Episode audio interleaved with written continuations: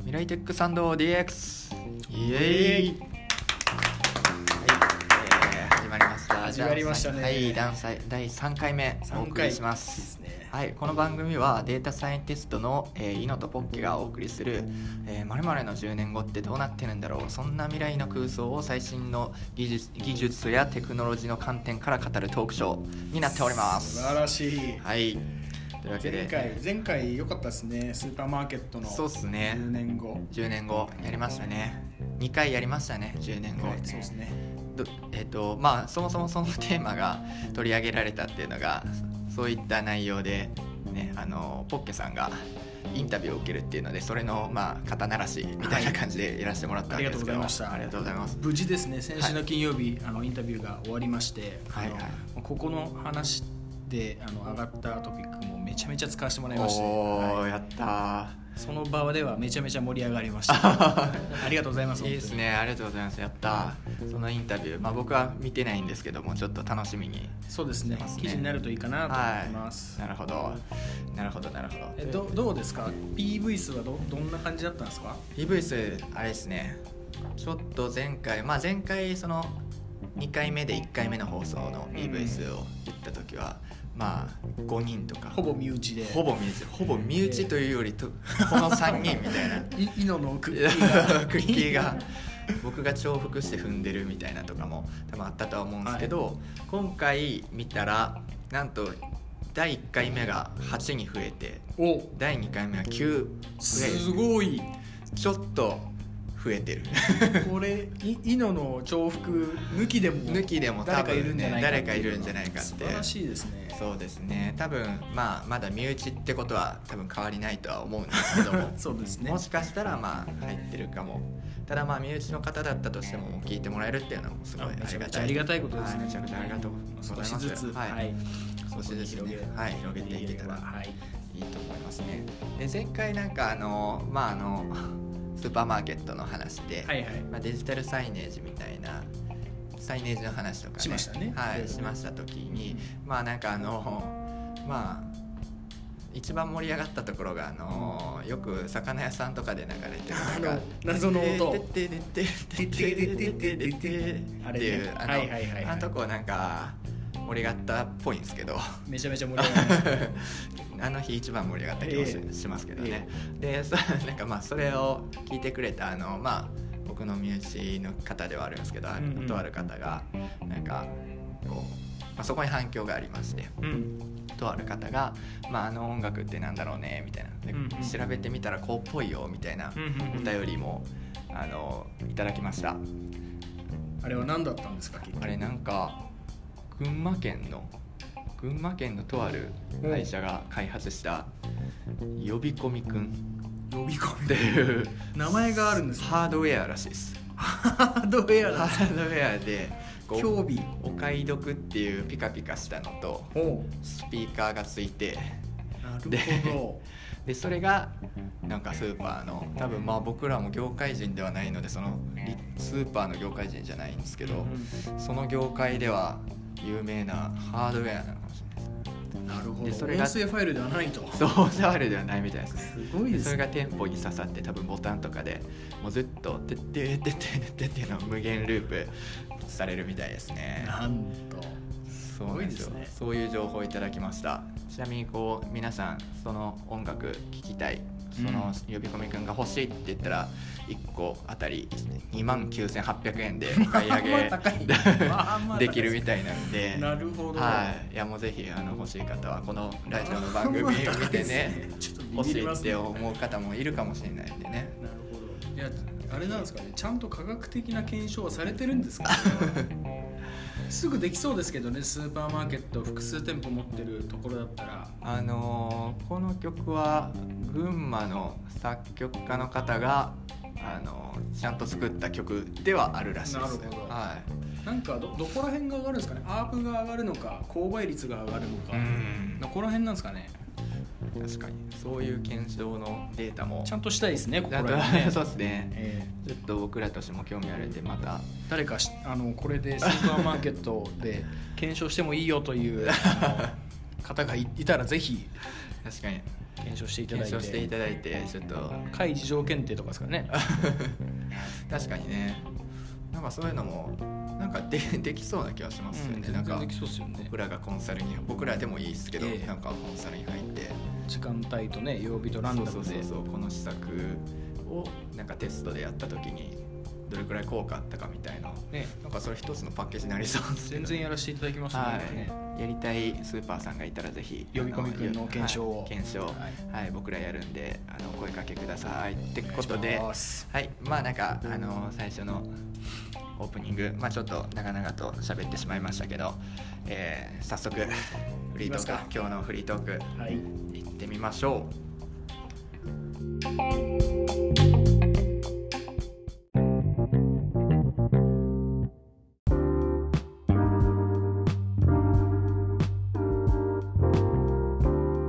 う。はい、では今日のフリートークテーマを発表したいと思います。お願いします今日はですね、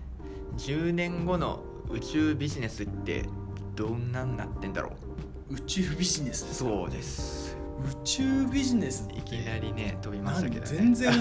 あの想像つかないですけど、あのー今回はまああのちょっとまたスーパーマーケットを前回2回やらせてもらってはいでまああの物流だったり、まあ、うんうん IT 系のね、んうん VRAR みたいなのとうんうんか、うんまあいろいろテーマあるなとは思うんですけども、今回ちょっとまあそういうの続いてもあれなんで今前デジタルサイネスとか なるねほどなんかそういうのも続いたんでちょっとちょっと振り切ったテーマでだいぶ振り切りましただいぶ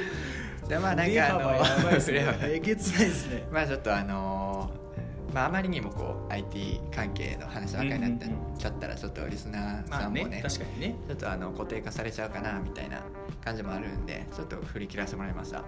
確かにまあまあ、あとはいいイノもねだってずっと博士博士までずっと宇宙物理そうなんやですっよてたねわけですから、今回、まあ、あの宇宙の、まあ、僕も、まあえっと、このラジオで触れたか忘れましたけどあの、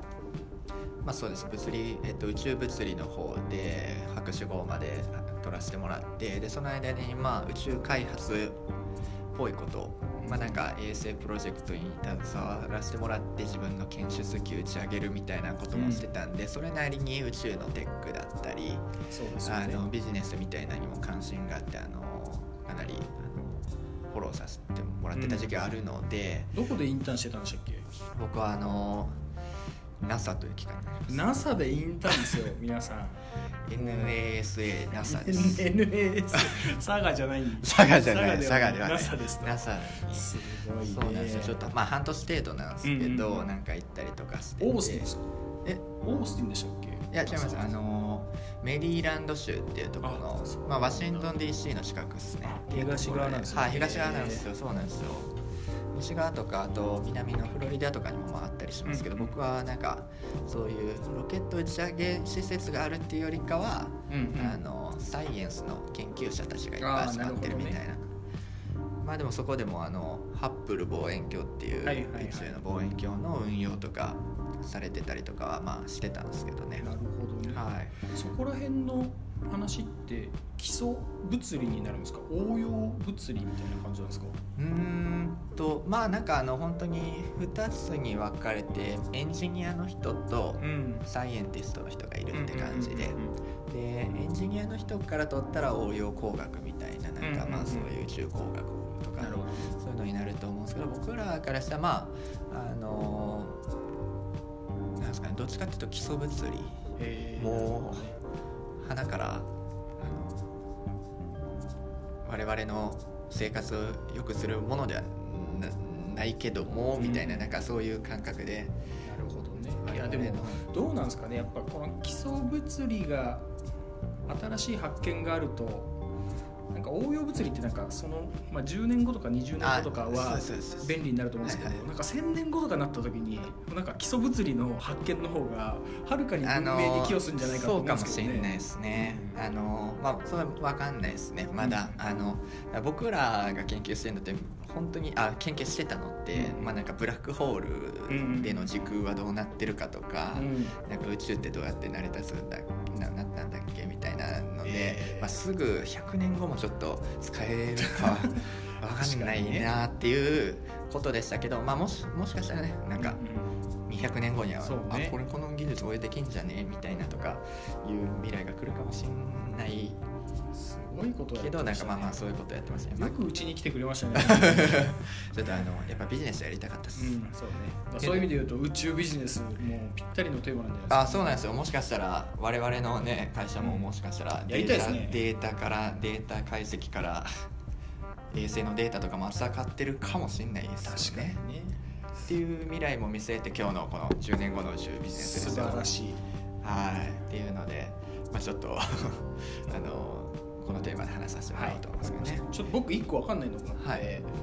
宇宙の定義って何なんですかその地球以外あビジネスにおける宇宙の定義ですか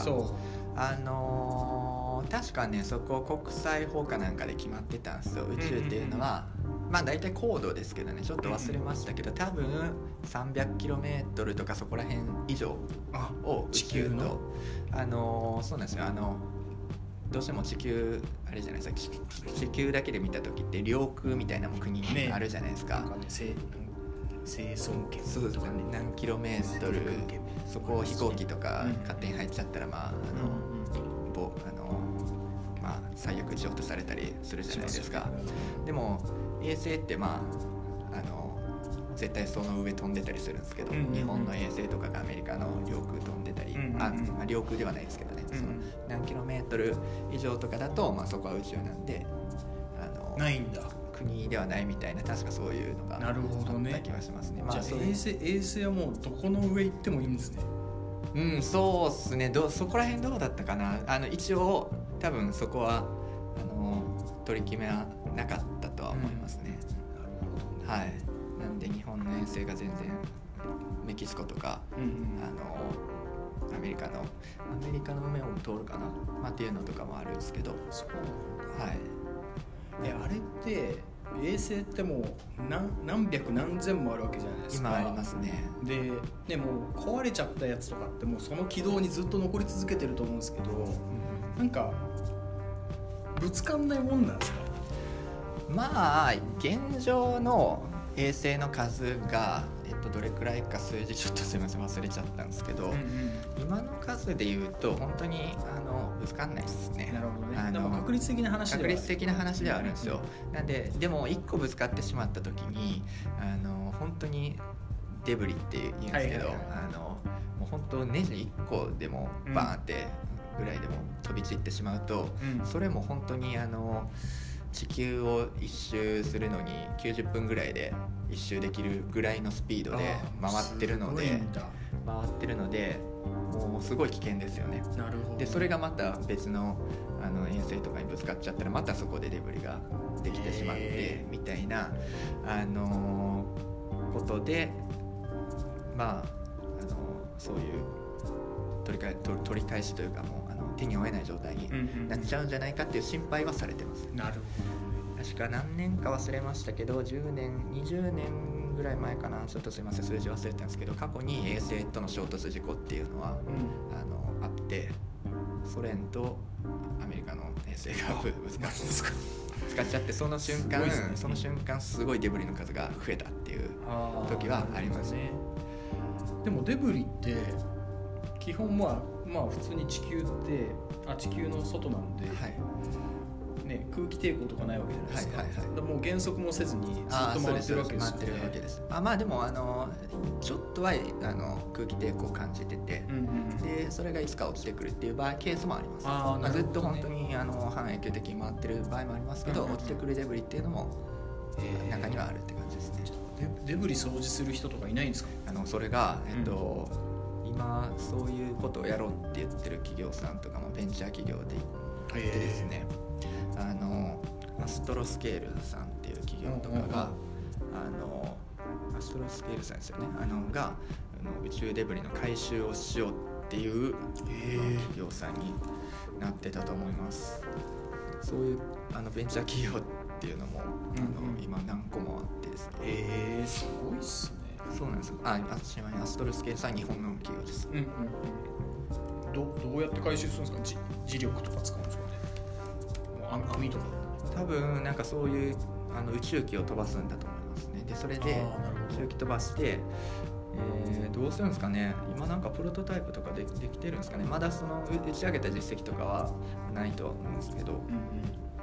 あのそういうのに取り組んでるっていうまあ軌道軌道を変えるとかねなんかそううんそうですねそういう方で法ももそあうるかからでも噴射したらあれっすもんね反作用が起こってまた大変っすよねコントロールとかあえっ、と噴射というと例えばなんかうデブリを撃ち落とす的なああそうそうそうそ話がうあった時にそれと同じ力が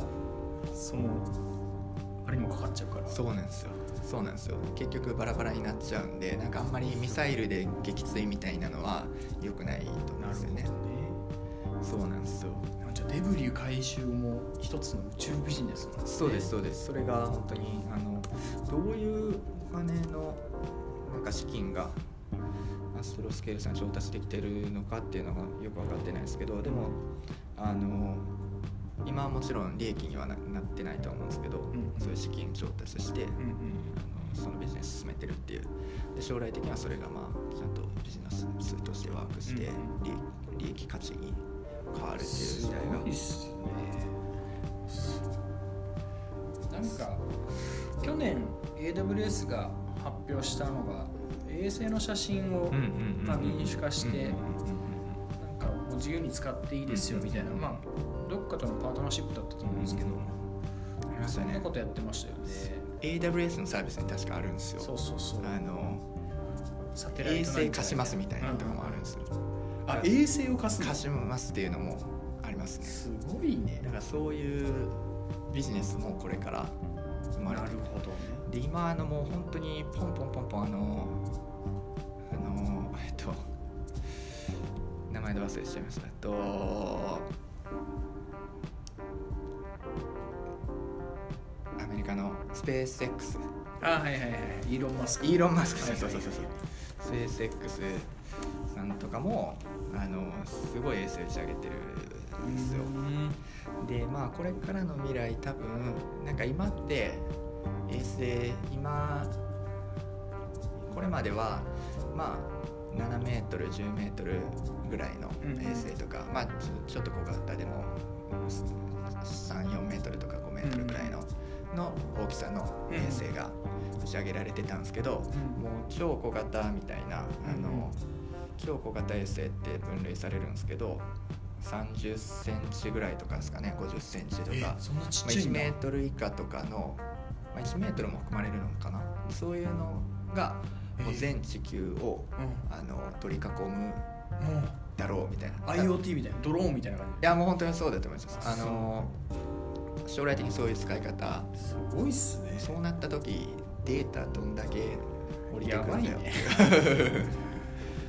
すごいなねんかそういう部分でのビジネスもいやなる本ほ当どにね今後全然ありえるんじゃないかなっていう僕らが確かに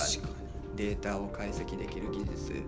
でそれをこうお金の価値に変えていくみたいなっなるほどねていうところはあると思いますね。すごいですねでもそうなった時にそのデータを載せる媒体ってどどうなってくるんですかねなんかそのインターネットのケーブルじゃないですしあー光ファイバーじゃないですし、まあ、電波なのか電波ですね現状今衛星のあの通信帯域っていうのはちゃんと守られた、うんあの帯域で電波の通信してるんですよね、うん S バンドとか何バンドだったかな X バンド S バンドっていうので結え構やり取りするんですけどやっぱ大気圏もう多分10年後20年後も地球の気候は変わってないと思うんですけど、うんちゃんとあの同じような空気が地球取り巻いてると思うんですけどやっぱり通りやすい、うんあの帯域と通りにくい帯域っていうのがあって、まあそうですよねでそこは多分多分変わらないんじゃないかなと思いますねあなるほのどね通信規格としてはえでも電波もさすがに限界ないですかもう本当にもうあー太陽の太陽じゃない地球の周りをもう何十億のうん衛星が、でもそんなでもそこまでまあどうなん干ですかね渉していかないのかまあでもそれはなんか干渉したとしてもそれをちゃんと分離できるテクノロジーができてるんでしょういやでできねるかもしれないですね確かにねそれ確かに他の衛星の電波が入るみたいなとか全然ありますからねあの確かに基地局でそうっあすねの僕衛星の運用とかもやってた時あるんですけど、うんうんうん普通にあの入ってきたりはしてたんですえー、あ他の電波がはいでもちゃんとあのあこれこれがう,、うんちのやつだっていうのとかは、なるほあの特定あするみたい特定でするんなだ、はい、特定してちゃんと解析するみたいなるほどねなんか最初にヘッダーみたいなのがあるんでしょうねなんかうあれんそから、うですそうですそうですプロトコルみたいなのがあるんですねそうですねなるほどえーで解決するみたい なすごいですね全然宇宙ビジネスの話進まないですねそうですねなんか宇宙の話を宇する宙の前提の話みたいな確かになんかそうなんですよなんでまあまあまあそのビジネスの要素としてはこう衛星が全部取り囲んだ時にうんうんどううんいうことが起きていくのかなみたいなそうですよでねこういうのってなんか自動運転みたいなところにも、うんうんあの絶対必要だみたいなことは結構言われてたりして、そのなんか自動運転で、まあ、全車両があの本当にその車に積んでるうんうん CPU だけでなんうかん計算して周りのこととか判断してて、うんうんあので他の車とぶつからないように自動で進んでいくっていうのでは多分あの持たなくてあの衛星からのなんか監視データみたいなのとかなるほどそういう GPS の情報も絶対にあの自動運転を実現する上で必要になるっていうので、なるほどねそこら辺でも僕らの生活は変えていってくれるかもしれない。ない 5G とかになるとそうですもそうですう本当に帯域もねあの 4G とは比較比較にならないぐらいうんうんうん 40, 40ギガ BPS ぐらい出るんですよねでレイレイテンションもすごい低いからうんうんうんもう本当にリアルタイムにデータをそうですそうです。持ってってうんうんでクラウドで演算させてフうんィードバックをもらってそうですそうですそうですもうなんかそのハードウェアにこう CPU を載せる必要はないみたいそうなですよね別のなんかリソースで、うんうんうんうんあの 5G とかの通信速度だったりそういうのがあれば、まあ、実現できるんじゃないかみたいな確かにでそういうので、まあ、衛星とかのデータもうん効率よく活用して、でなんか自動運転実現できるみたいな。なるほどねえでも衛星って結構やっぱ距離遠いじゃないですかうんうんうん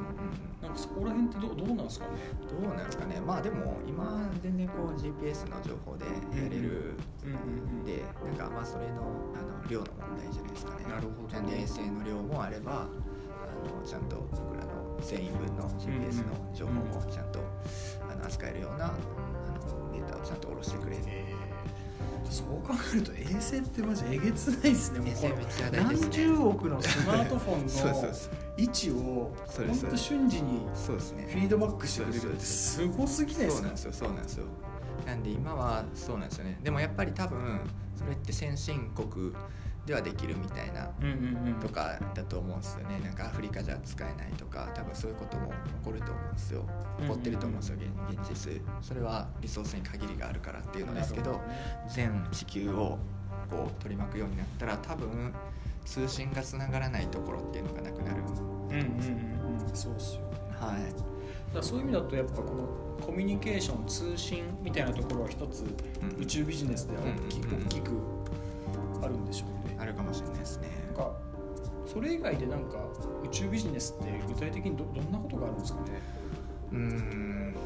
まああの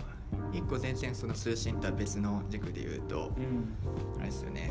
宇宙旅行っていうビジネスですあよね宇宙旅行ね宇宙旅行どうなるんですかねなんか実現する実現するって言って全然なんかまだ先は遠いのかなっていう感じはするんですけど、ただ一回この前なんかあの話題になってたのが一瞬だけ宇宙に、もうあの弾丸旅行、まあ、弾丸ミサイルみたいなので、本当に弾その通り弾丸旅行するんですけど、宇宙滞在時間5分ふわーっと上にもう垂直に飛んで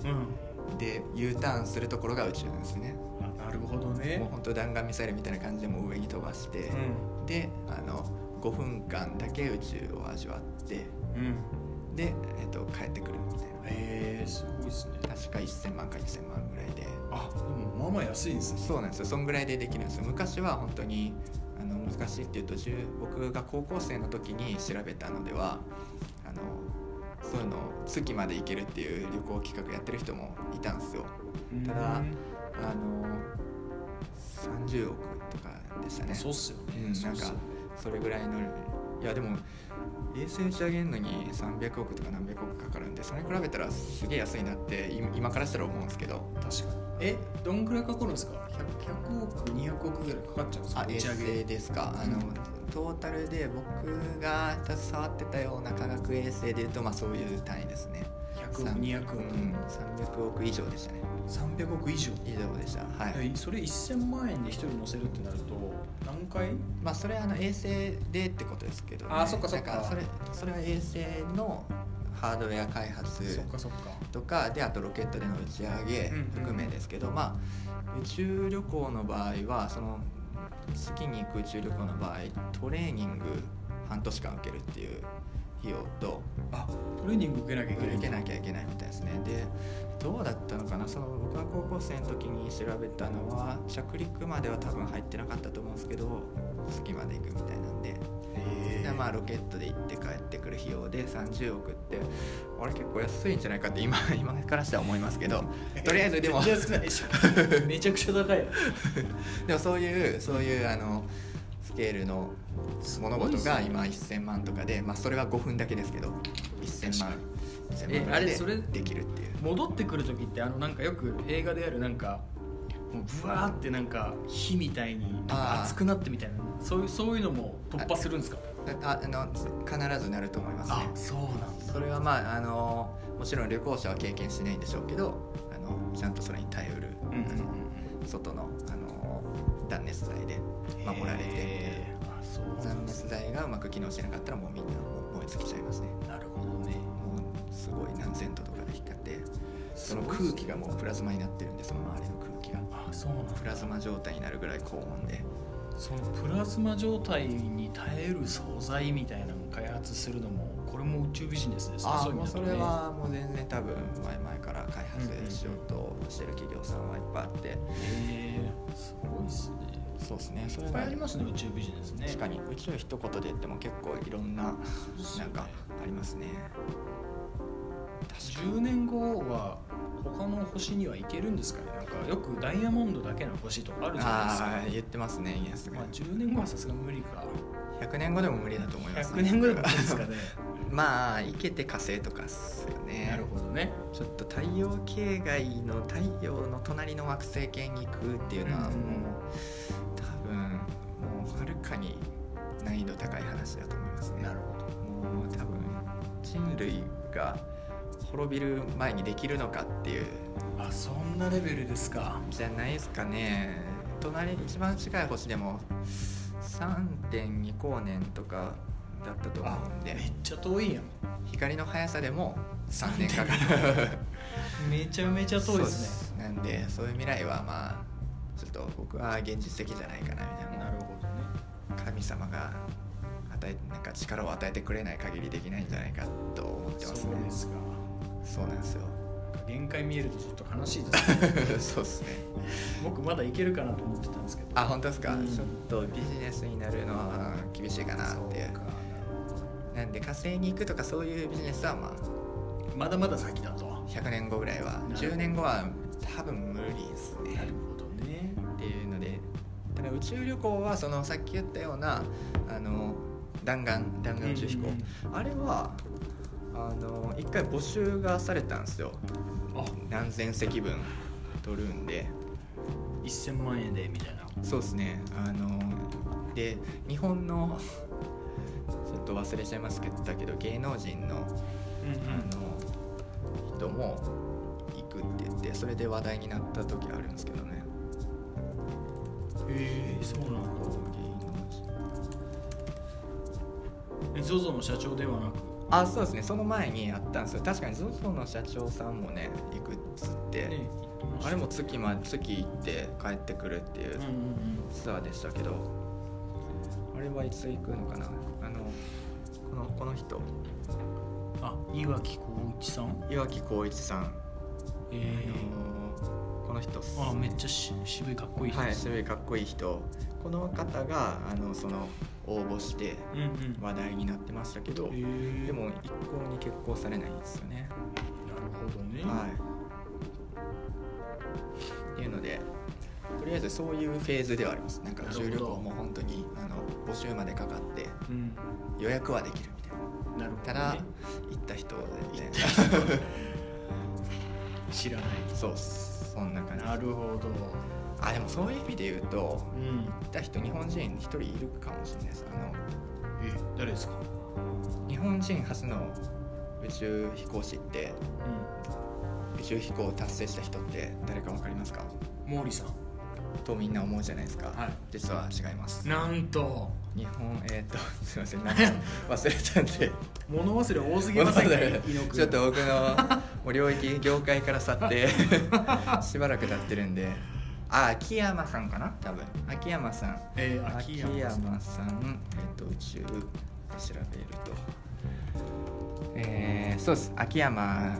豊弘さんこの人は、うんあの TBS だったかな TBS の,、うんのリポーターなんですよえその人がソ連にお金を払ってえ行っただからそういう意味では初の宇宙旅行者かもしれない民間ですだからすごいですねそうですね JAXA あの頃は NAS だとかなんかまあそういう名前で JAXA ではなかったですけど、うんその国の機関が用意した毛利さんではないんですよあそうですかだからそういう意味ではお金払って宇宙行くってことは日本でも達成されてますねなるほどね、はいなんでそういうのがまあもうちょっと民間に多分10年後普通にありえるんじゃないですかねそのあの1000万払ってねあのもっと安くなってるかもしれないですねもっと安くなってる可能性もありますそうなんだはいすごいですねっていう感じっすねなんか結構いろいろありますねそういうのとね衛星写真も、うんうんうん通信ネットワークも、うんうんうん旅行もあるし、うんうんうんあと何でしたっけデブリ回収とか、うんうんうん素材開発うんそうですそうですそうですすごいっすねまあ、僕らが結構うん踏み出す踏み出せるというかいける領域っていうのはまあそう衛星データから取れるデータの解析で、どうなんですかねマーケティングとかに生かすとかそういう話になってくるんですかねデータをね例えば車のうんうん駐車場に止まってる車の画像を解析して多分そういうことをやってるところいると思うんですよ、まあなるほどねそれで来店者のなん確かにね予測とか、あとはねなんかブラジルのコーヒー豆、うんうんうんここら辺が収穫時期だよとかね、うんうんうんうん色とかでわかるでしょうから、うんうんうんうんそういった感じで使ってるんでしょううね、んうんうんなんか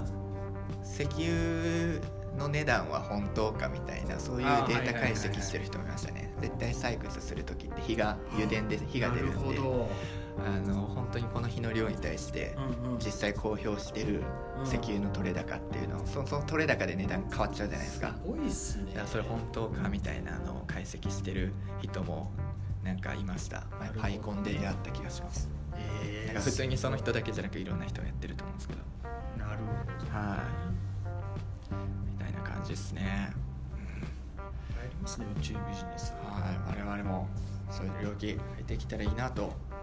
思いま入っていす。はい。てな感じで、まあ時間も結構いい時間になったので、あもうもうそんな時間ですかもう25分は経過してるようです。あらそろそろじゃあまとめの方になんかそうですねそうなまあなんか今まで結構喋って喋りっぱなしだったんで このコーナーにも、まあ、今日振り返る回もはい時間も、えー設けようと思います。まとめていきましょうはい、まとめていきましょう。まあなんか今日話したこととしては通信がまあ衛星がこう全体取り巻いて通信が発達していくんじゃないかうんうんみたいな、そういうデータがすごい出てくるんじゃないかみたいなそういう話しましたね。でそそうういですうねのがまあ自動運転とか、うんうんであのえっと我々の、えー日常を変えてくれる。そうですねまあ、今結構その、えっと、衛星を打ち上げてるフェーズなので、まあ、10年後にそういうのがやっと使えるようになってくるんじゃないかなという、もっともっと精度高い感じですそか、うですね、えっと、精度高い感じで,、でうん、っていうふうに、まあ、僕は思いますね、まあ、素晴らしい15年後とかでもいけるかもしれないです、うんあの今のスペース X さんとかのうん速さで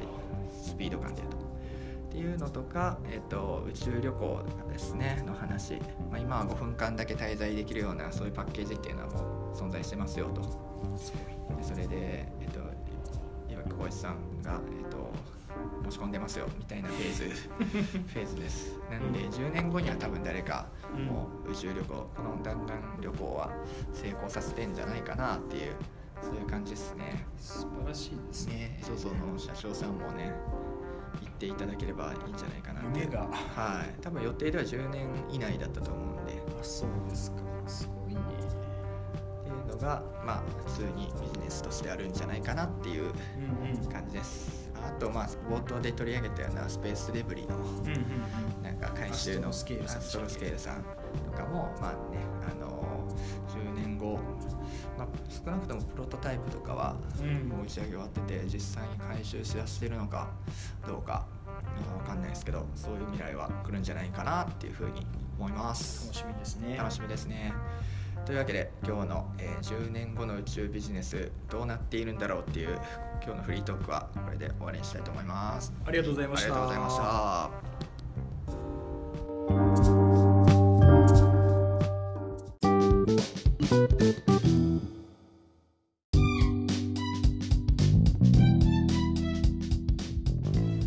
はいというわけで、えーもうお別れの時間が今日も近づいてまいりましたできましたね早かったですねまた今日も早かったです、はいまあ結構宇宙ビジネスの話もねなんか話し出したら、まあ、もうちょっとあの予習しとけばよかったなっていう反省点も確かあれねになんかなんかあの僕のうる覚え で結構話してた感じがあったんですけ忘れどちゃったんですけど56回ありましご了解ありませんすみませんあの今もうちょっと予習ちゃんとするように心がけてたいやでも宇宙は楽しいですね宇宙楽しいです普通ねになんか飲みながら23時間ぐらいいけそうですねこれもうなんかサイエンスとかこれからの宇宙科学みたいな話でしたらもう僕多分朝ま で朝まで喋れると思うんえで、ーいやそうですねぜひそういうねいいつかはねいつかはちょっそうとねいうテーマでもね取り上げたいと思いますはい、でまああのえーまあ次のテーマですけどねまあそういうのはまあまた考えようとは思うんですけど、はいまあ、まあ、あの宇宙ビジネスはちょっと置いといてまたちょっうんうんと IT 系に寄せていけたらな、そうですみねたいな話は一旦グイッとまたグイねッとねまはいたあのちょっと、あの寄せていこうっていう話はしてるんでいいと思いますぜひ次回も、えー聞いてください。お願いしますであのーまあ、今回こう身内の方からコメントとかをもらえるような機会があって、うんうんで、まあ、オープニングとかでもその話とかさせてもらいましたはいでまあなんかぜひね皆さんあのー、まあ、口頭でもぜひ嬉しいですけどあのー口頭で僕僕たちに接することができない人もうんぜひぜひあのツイッターだったりあそのうですねこの多分アンカーで今アンカーを拠点にあの放送してますけどうんアンカーでもなんかボイスメッセージみたいなのも送れたりするあみそたいうななんんでですねぜひねそういうのはまあアンカーのボイスメッセージだったぜひぜりひツイッターのコメントとかあのレスでめっちゃ喜びますね喜びますね俺はめちゃめちゃ喜びますはいでそういうのはまあ積極的にね次の回とかでもオんープニングとかで取り上げさせて、すぐ取り上げますすぐ取り上げて嬉しかったよってちゃんとすごい言いますしあの質問とかもしねあそうですねなんか分からなかったことみたいな、はいそういうコメント質問みたいなこういう議論できるかみたいなとか何でもくださいもうそういうのをくれたらあの多分取り上げさせてもらうと思うんで、ぜひぜひお願いしますよろしくお願いしますちなみに Twitter の現在のフォロー数おゼロですゼ ロ1週間以上運用してますけど ゼロですがま今だ3ツイートぐらいしたかな多誰分ですかねあの始め,、ま、始めましたっていうツイートと第1回の放送です第2回の放送ですなるほどこの3回やりましたけども今だゼロなので最初の1人にぜ最初の一ひ人なってもらいたいお願いしますお願いしますということでぜひツイッターなどの、えーフォローなどもよろしくお願いしますよろしくお願いしますというわけでじゃああの今日はこの辺ではい失礼したいと思います。はいありがとうございま未し来たテックサンド DX また来週た来週お願いします